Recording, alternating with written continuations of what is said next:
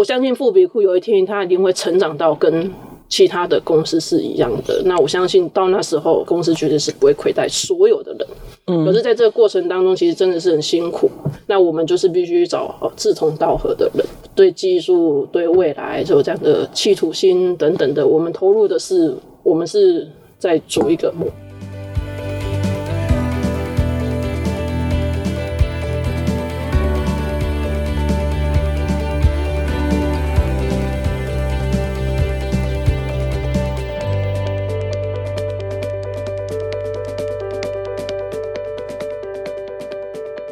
大南方创新生，发现新创大南方。各位听众朋友好，欢迎收听创业小聚在二零二二年特别为大南方创新创业社群所呈现的 Podcast 节目《大南方创新生》。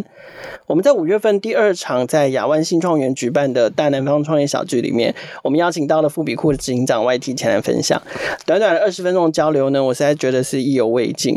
那刚好第二届的这个亚湾创新新创大南方的展会即将要举行，富比库这次也会来参展，然后。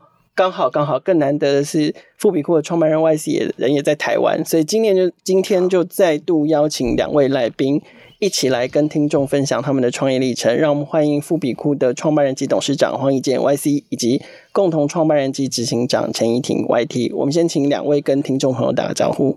主持人好。应该叫你凯尔嘛？是是是，凯尔你好，很高兴有这个机会来这个创业小聚，跟大家分享我们的经验。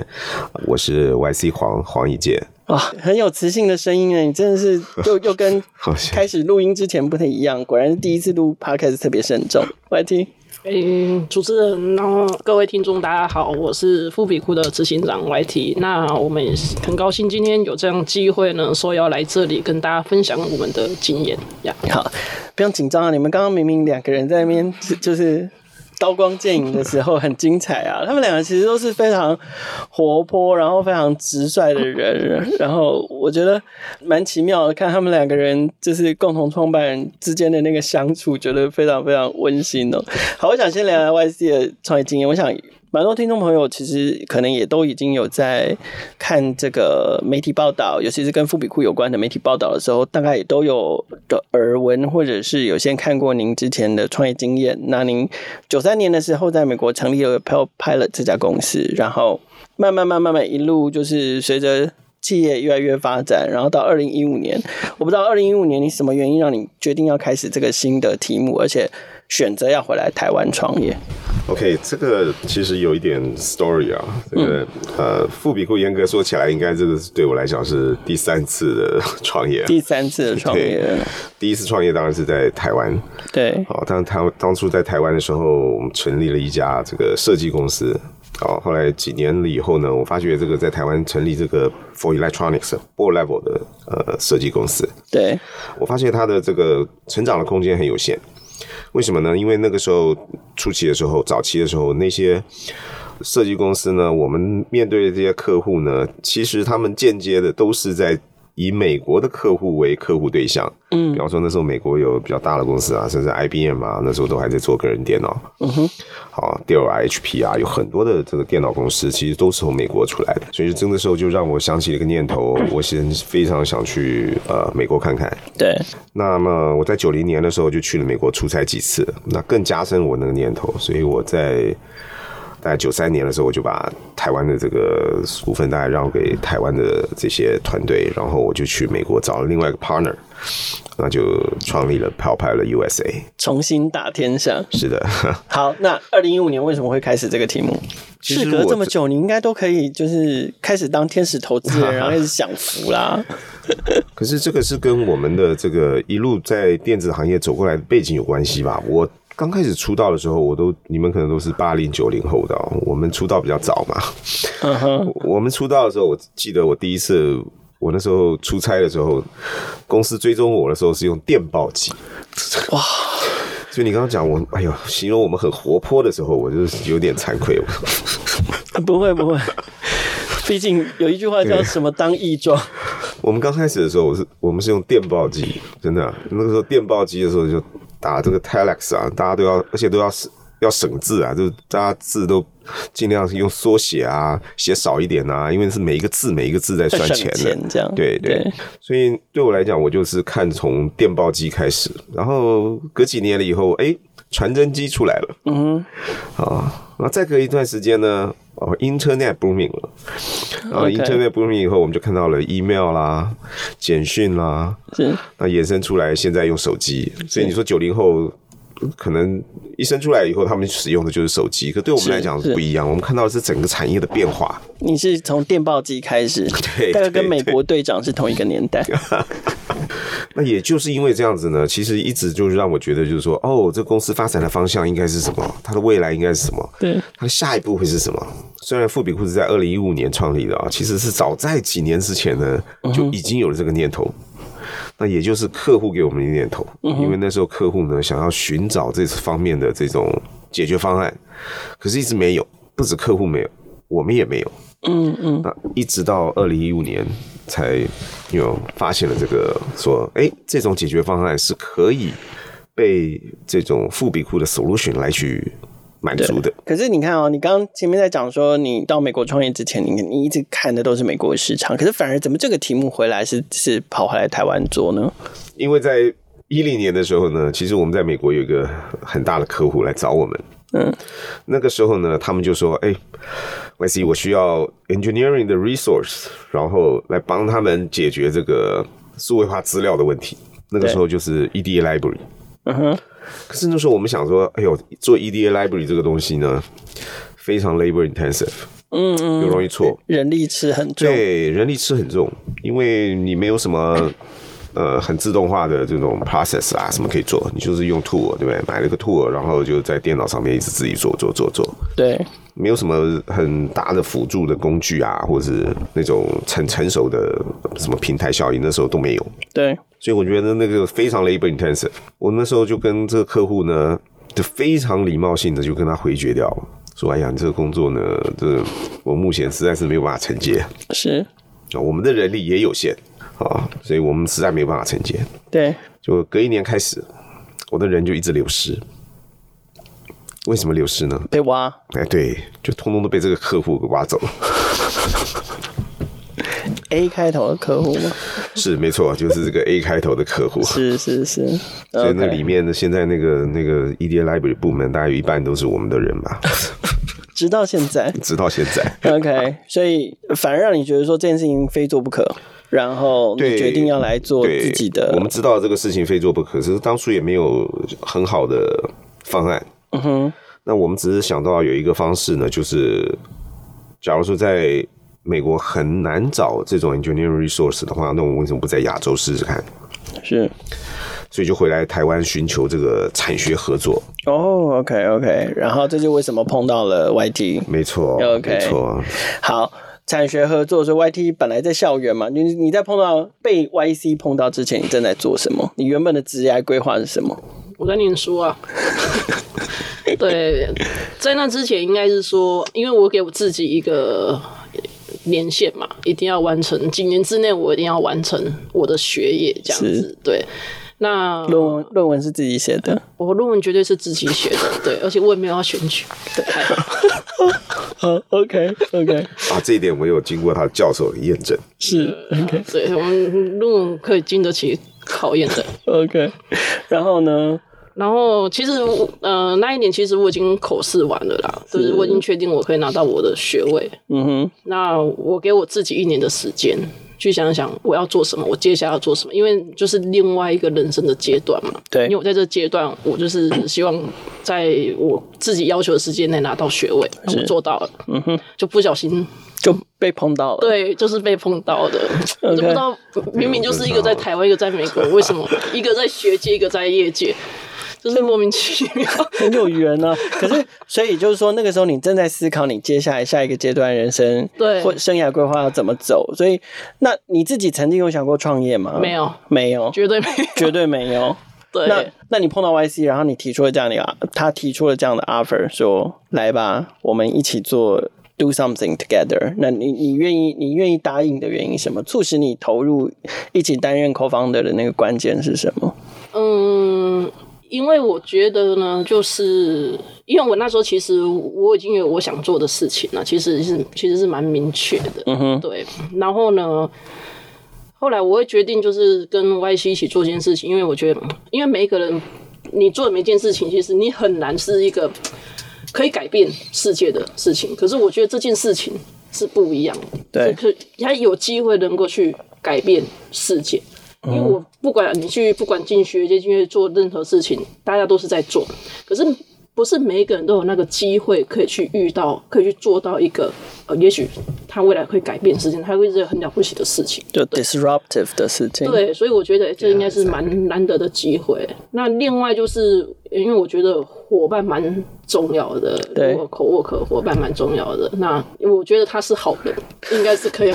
一起做这件事情。等一下，我一定要问清楚，你如何判断 YC 是个好人的？不是不代表我不相信 YC 是好人，但我一直对于就是好人。是是是，我对于你们之间怎么认定彼此这这个过程还蛮特别。我还是想要先拉回来公司，就是呃，因为其实刚刚 YC 有讲到，就是。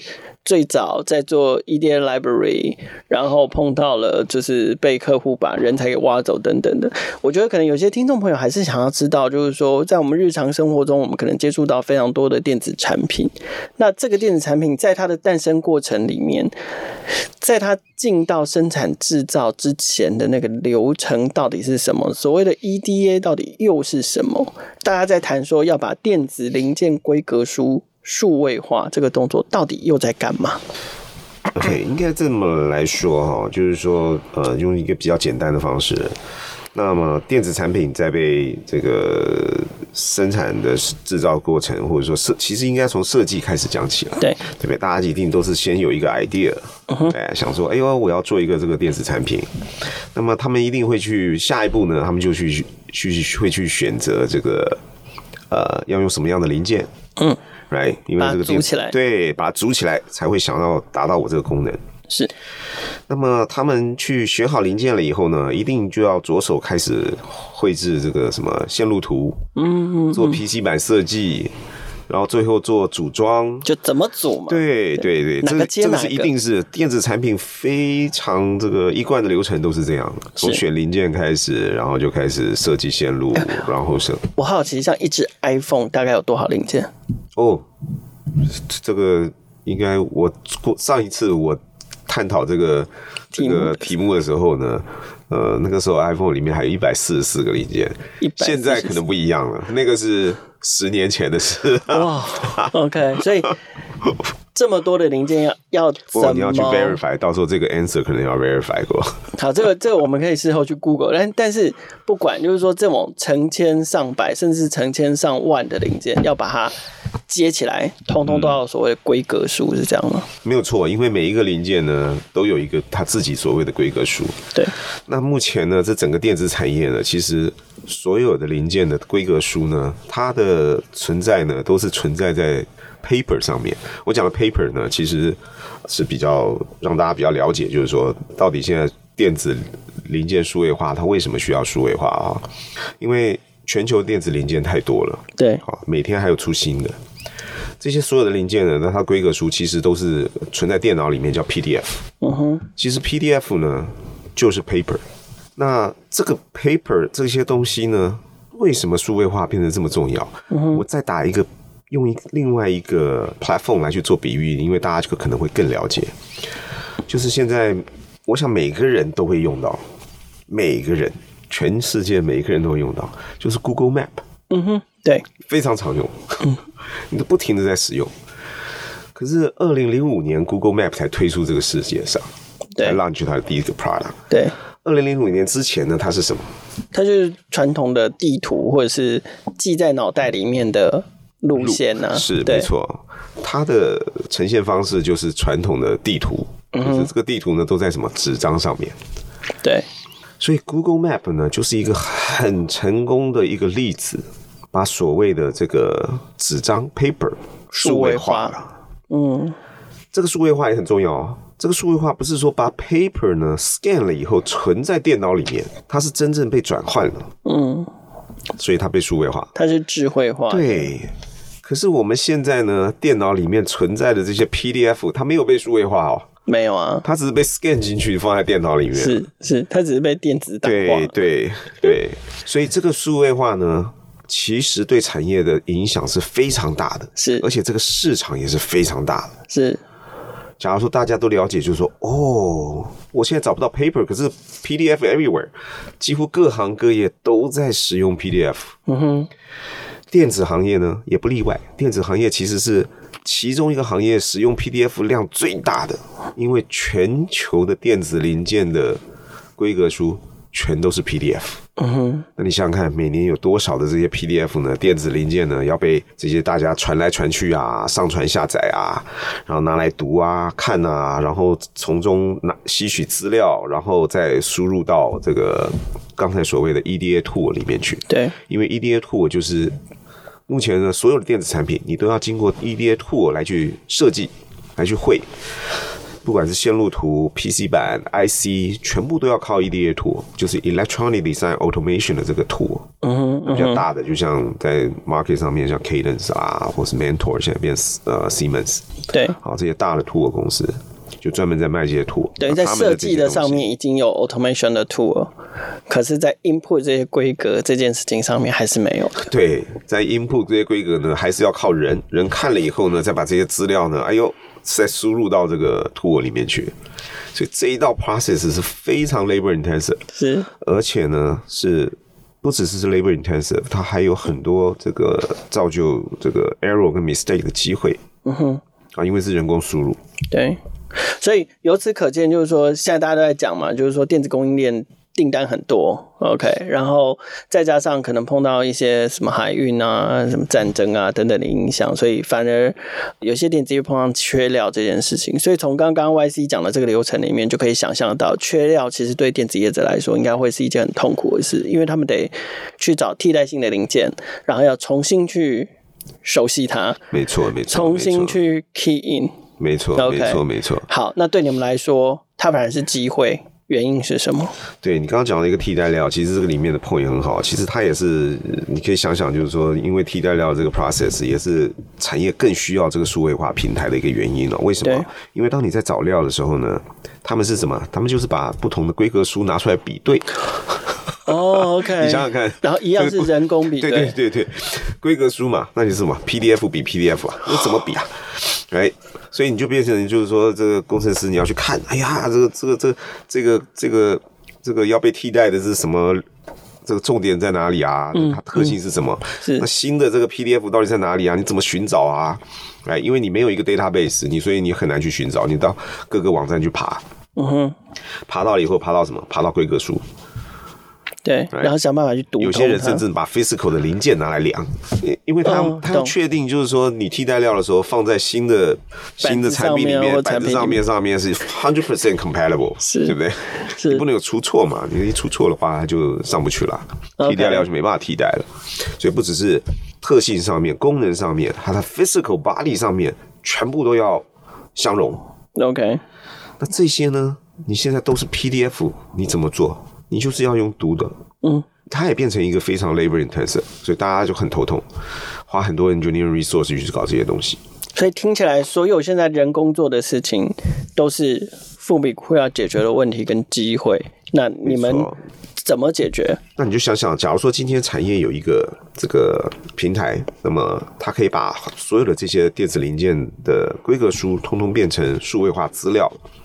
那就非常容易让使用者在这个上面搜寻、下载、比对，嗯哼，因为它已经数位化了，对，来，就有点像你想想，哎、欸，Google Map，你想以前是指地图的时候，你怎么去做这个事啊？嗯哼，难，对，你只能做的是什么什么？就是自己拿去读，对。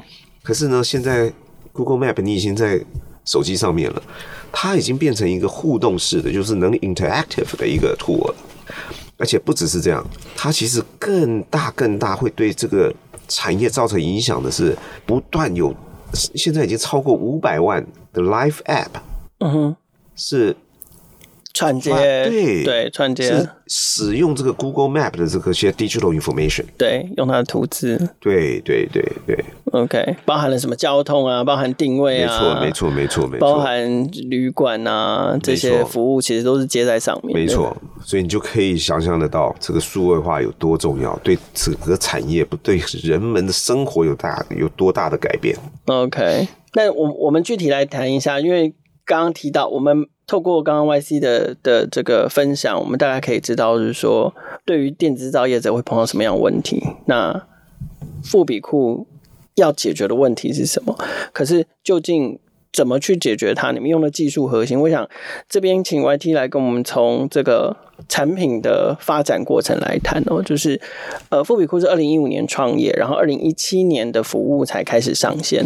对，那现在其实我们在平台上面看到非常非常多不同的服务跟功能，可不可以透过这个产品发展的策略或者是逻辑来跟我们分享一下，现在富比库平台上面的这些服务可以做到哪一些事情？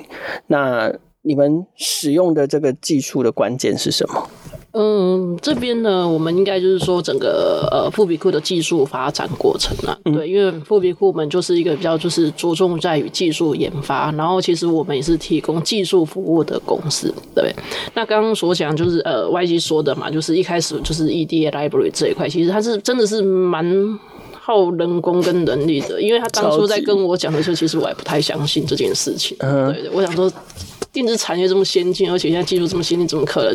对，做出来的产品都这么厉害，对，怎么，怎么可能会有人磕的磕出来的？其实我一开始真的是不相信。对，那后来就是因为我们开始接触产业嘛，那我说哦，真的是蛮血汗的，这工这个产业怎么这么血汗？所以我们就是提供这样子的服务给客户。可是我会发现，后来我发现就是说，不管我在后面转换的这块技术做的多快，或者多厉害。嗯我的工程师还是必须要看着 data 去去把关键的参数输入进去。虽然我已经节省了后面很多运算操作的这些，你都用 AI 吗？对，后面这一段我们是用透过自动化的技术了。对，对，那我还发现就是说，即使是我们已经做到这个样子了，可是工程师在前面，因为他还是得去看 PDF 资料在哪里，然后输入进去嘛，这样东对，也是花了蛮多的时间。那我们就想说，哎、欸，那我为什么不要让电脑来看？对，所以我们就那时候我们就导入了这样的一个技术，就是 AI 的技术。嗯哼。那后来我觉得时间点也刚刚好，就因为遇到就是缺料这件事情。是。对，大家都是在比 PDF。那对我们来讲，其实我就是把 PDF 把它数位化完嘛，就是这样的数位资料，然后在电脑上面就可以做比对。所以其实在这个过程当中，其实我蛮产生蛮多的客户蛮多的需求，他讲说：“哎、欸，你们这东西。”对，是不是可以 ready 的？我们可以使用了等等之类的。是对，所以我觉得应该是说，呃，我们是先从哦这样的资料可以怎么样的应用，然后回到就是说我怎么去截取这样的资料出来。因为你如果不知道你后续你可能要做什么样的应用，你根本不知道怎么去截取里面什么样的资料。因为 PDF 里面资料其实是很多的，没有后面这样的应用这些事情的话，那你就没有办法知道说，哎，我怎么去截取出来。所以我觉得。嗯整个富比库的发展技术，它的顺序其实是非常非常正确的啦。我觉得，对，嗯，所以我觉得就是从过去我们只是提供这样子一个呃符合 EDA library 它格式的一个服务公司，然后到现在我们是提供这样的数位化服务的公司，因为我们希望在未来就是有这样的一个平台。所有的 PDF，然后它传上传到富比库大看的平台之后，它就可以转成 digital data。嗯，那在这平台上面就有很多电子零件 digital data，那它可以做很多很多应用，包括就是选料、调料等等的，就不需要工程师还要把 PDF 下载下来，然后在里面对对对对半天。它也许一个一键哎 click，我就全部可以告诉哎这颗零件其他的相对零件会是什么等等。嗯，对，OK，就是它会更偏向。资料的应用了，是是是，对，而不是单单的这个资料的判读而已。其实就像刚刚 YC 讲到的，在那个 Google Map 上面的各式各样的可能这样子。对，所以嗯，最重要就是数位化吧。你没有数位化，就没有办法做应用。是对。就我们刚刚前面已经有讲到哈，就是两位在创业的这个经验上面分别不同的阶段嘛，一位是。连续创业家，一位是第一次创业，然后呢，一位是商场老将，一位是技术新秀。我不知道你们就因为大部分人创业其实就是朋友、家人、然后同学，OK，然后或者是过去曾经是同事，对啊，然后彼此都有共同的一个目标或理想。OK，Go，Let's go，我们 我们一起去创业吧。二位素昧平生，就是说，我觉得两个人要一起创业，有一个。就频率要合，好要信任彼此。然后刚刚 YT 也讲到，他说他觉得 YC 是好人，我就很好奇，你们两人，你们两人之间怎么相处跟互补？有不同世代啊，像不同经验、不同背景，一个在美国，一个在台湾，怎么相处跟互补这件事情，怎么认定彼 此是好人？这个是 适合的，谁要讲？谁要先讲？嗯，我可以先讲啦，因为。依婷每次一先讲的时候，都是先讲，就是说，就不是不是不是，他就马上把这个，就是说，哎呀，我就是被他骗了，然后才来创业。我就告诉你说，我怎么骗他的。OK，你明明就说你有科学化的方法。当然当然当然，我这个骗当然是有科，当然是非常科学化。怎么说？其实那个时候就回来做产学合作的时候呢，我是打算说先要看几个学校，因为我觉得这个 opportunity 本来是不错的。对。不过我我想的方式没有那么，那个时候刚开始的时候还没有那么先进了，想说哦弄一个数位化平台啦哈。这时候只是想说比较单纯产学合作，对不对？我需要这个 engineering resource，哎，那学校是不是可以开个课啊？以后我这些人才就。基本上不用经过培训，因为这种人才其实基本上在业界的话，你还是需要经过呃一两年的培训练，是他才可以就被很顺利的，对对对对对对对，才可以完全这个驾轻就熟嘛哈。那我们想要打入预算盘，就是说我要从学校开始，对，让学校呢就开这个课，所以呢，让我们企业呢省掉这个前面 training 的时间，是一毕业的学生呢。就可以让我们直接可以拿来用。我们这种如意算盘是这样打，所以我就刚刚开始，我想说，哎，那我就看几个学校。那我想说，哎，这个呃北部的话呢，为什么我就说刚开始选择南部？他们想说选择南部，因为想想嘛，北部那些他们一定都是想要去 semiconductor。嗯，每一家都想要去 semiconductor。在台北的话，你就想要去什么什么五哥；新竹的话，你去 semiconductor。那你在哪里才有说可以让我满足我的产学合作的这个 这个目标？这个目标是，所以我自然而然我就想到，就说，哎、欸，我可以到南部看看。是，来，所以我第一个 stop 我就到了那个时候当初的那个叫做高雄应用大学。对，那高雄应用大学的时候，跟我对接的刚好是资讯系的。几个教授是，那还蛮巧的。几个教授，那那个几个教授呢？一听我有这个项目，其实他们那时候都听不太懂我想要做什么。对，我说我想要到学校来开课，他们其实听不太懂，说你到底这个东西是做什么的？因为大家接触的都是 IC 产业，比较少接触系统 level 的，所以那时候他们就给我介绍了一个，就是陈怡婷陈博士在带的一个团队。那时候，那时候我一看到他们的团队啊。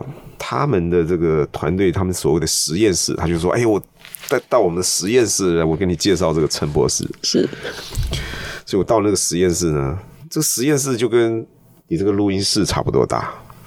哇、哦，那蛮精实的。是，里面做了陈博士带了这个十个硕士生，对，在做这个在念硕士班毕业论文。OK。等于等于是那个 YT 带了十个硕士，然后正在拼毕业论文，在一个小小的像 garage 比车库还小的空间，对对对对。好像其实也很有创业精神啊，这已经命中注定你接下来要走的道路。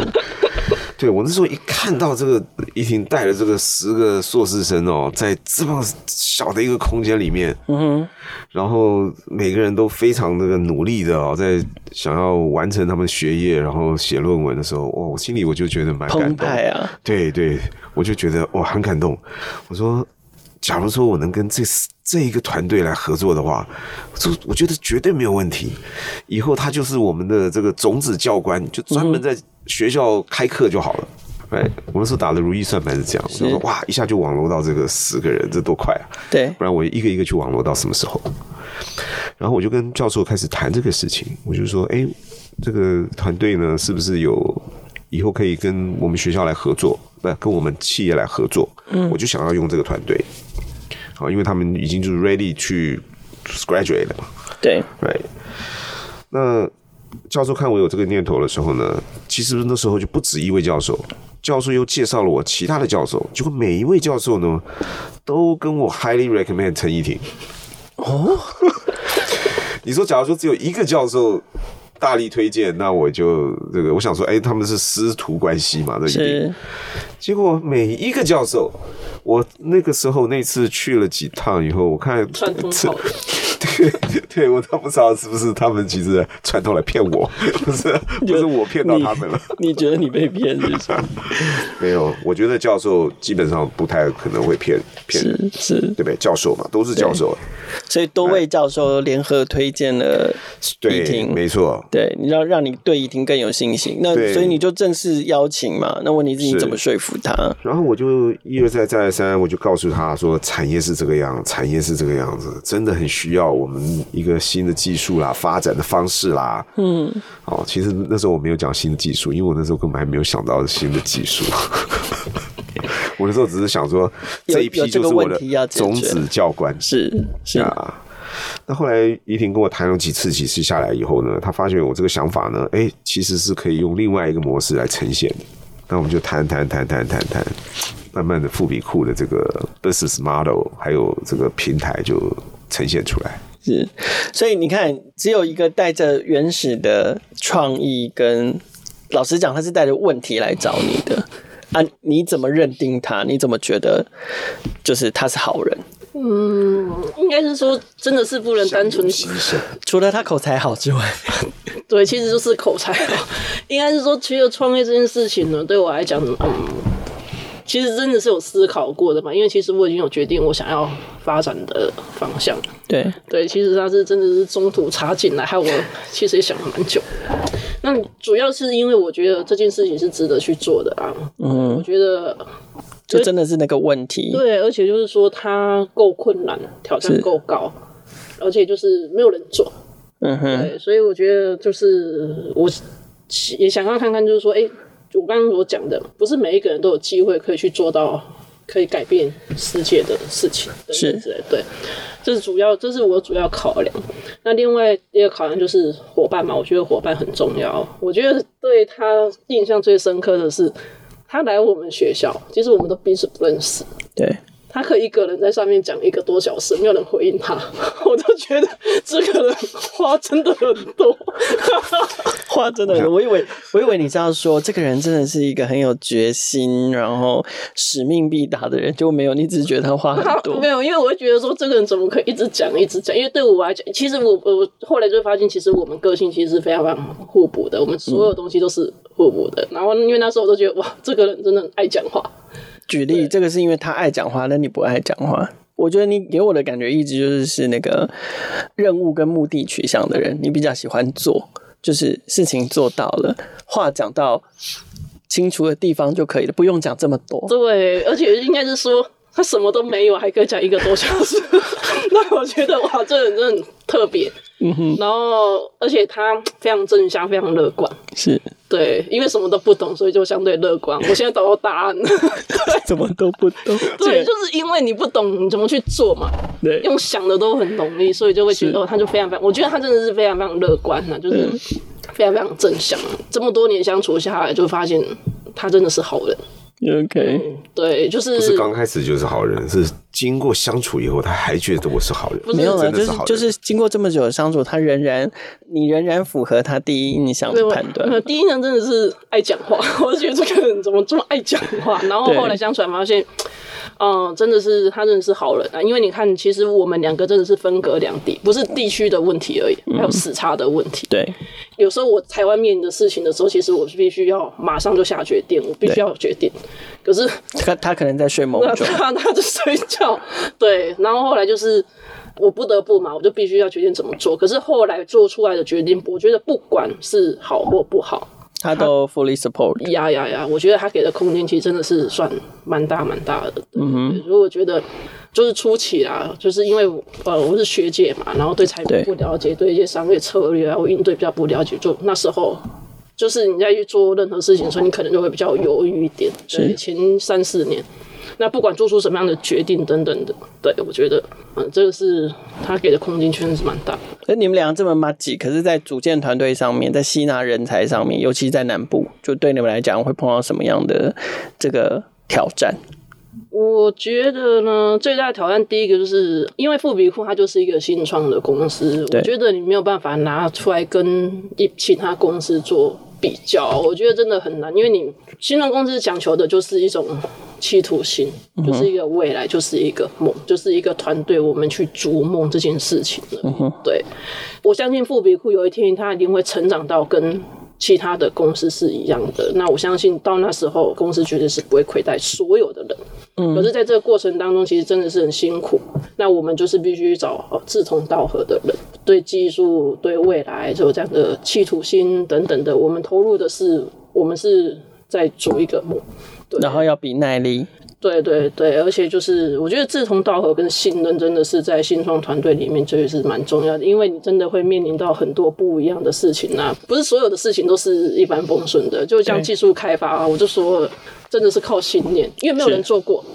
其实我们很多的东西都是呃打掉重来，打掉重来，可是你必须要有那个信念，你才必须哦，从这次为什么不好？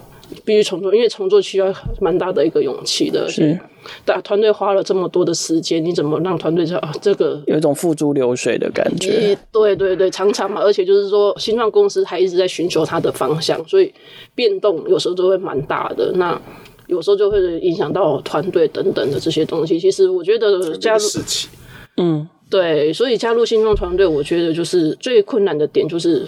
因为毕竟比较多的人都只是希望说啊，我只是工作领薪水等等的，对，所以我觉得有时候成功的创业家真的是蛮不容易的，真的是蛮辛苦的，而且对高处不胜寒嘛。真的，创业家是创业家是孤独的。对对对，对我有时候我都会觉得，嗯，很多都身不由己啦。可是对，而且孤独感的时候，就想找人倾诉的时候，发现那个人就是在，在睡觉，在睡觉。对。哦，好，最后一个题目就是，我们还是回过来谈谈，就是当然很开心看到你们两个人在这样的合作关系之下，到目前为止还是彼此抱持着同样一个目标往前走。可是 YC，我看 YC 在在今年年初的媒体报道，其实还是有提到，就是说你还在等富比库起飞的那个时刻。可是其实我觉得近两年你们的客户发展、成长率啊等等的，其实发展是相当不错啊。那我想知道的是，为什么你觉得富比库还没有起飞？什么因素、什么关键因素可以决定这个目标是不是达成？呀，非常好的一个问题啊！其实富比库现在不管在美国、在台湾，我们都有一些不错的客户群啊。美国几个大公司现在都跟我们在 engage，然后使用我们的平台呢，也使用的非常的好。那台湾也是。那为什么我说这个？其实我们的整个富比库呢，其实还在等 take off 啊，是因为我们在等一个平台的效应。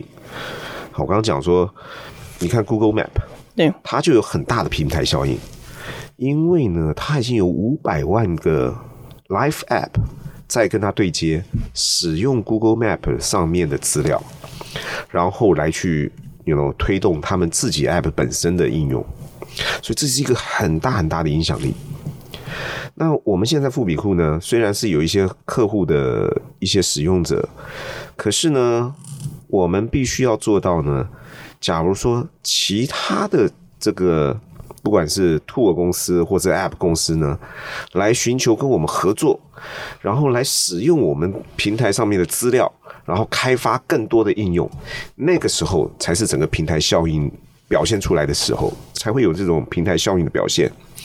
那我也觉得，就是说，那个时候才是富比库真正 take off 的这个时候。那我们现在的这个方向呢，traction 呢，我觉得我们一直都在朝向这个呃目标。那我觉得各位假以时日，一定会看到这个富比库的平台效应。今天非常感谢富比库的创办人及董事长黄以坚 YC 以及共同创办人及执行长陈怡婷 YT 来到大南方创新生的节目。大南方创新生邀请大家和创业小聚一起关注从高雄出发，让全世界电子厂都注意的技术型新创富比库。大南方创新生每周五更新放送，请记得留言评价给我们五星支持，让我们继续为大家带来专属大南方的创意点、创业人还有创新事。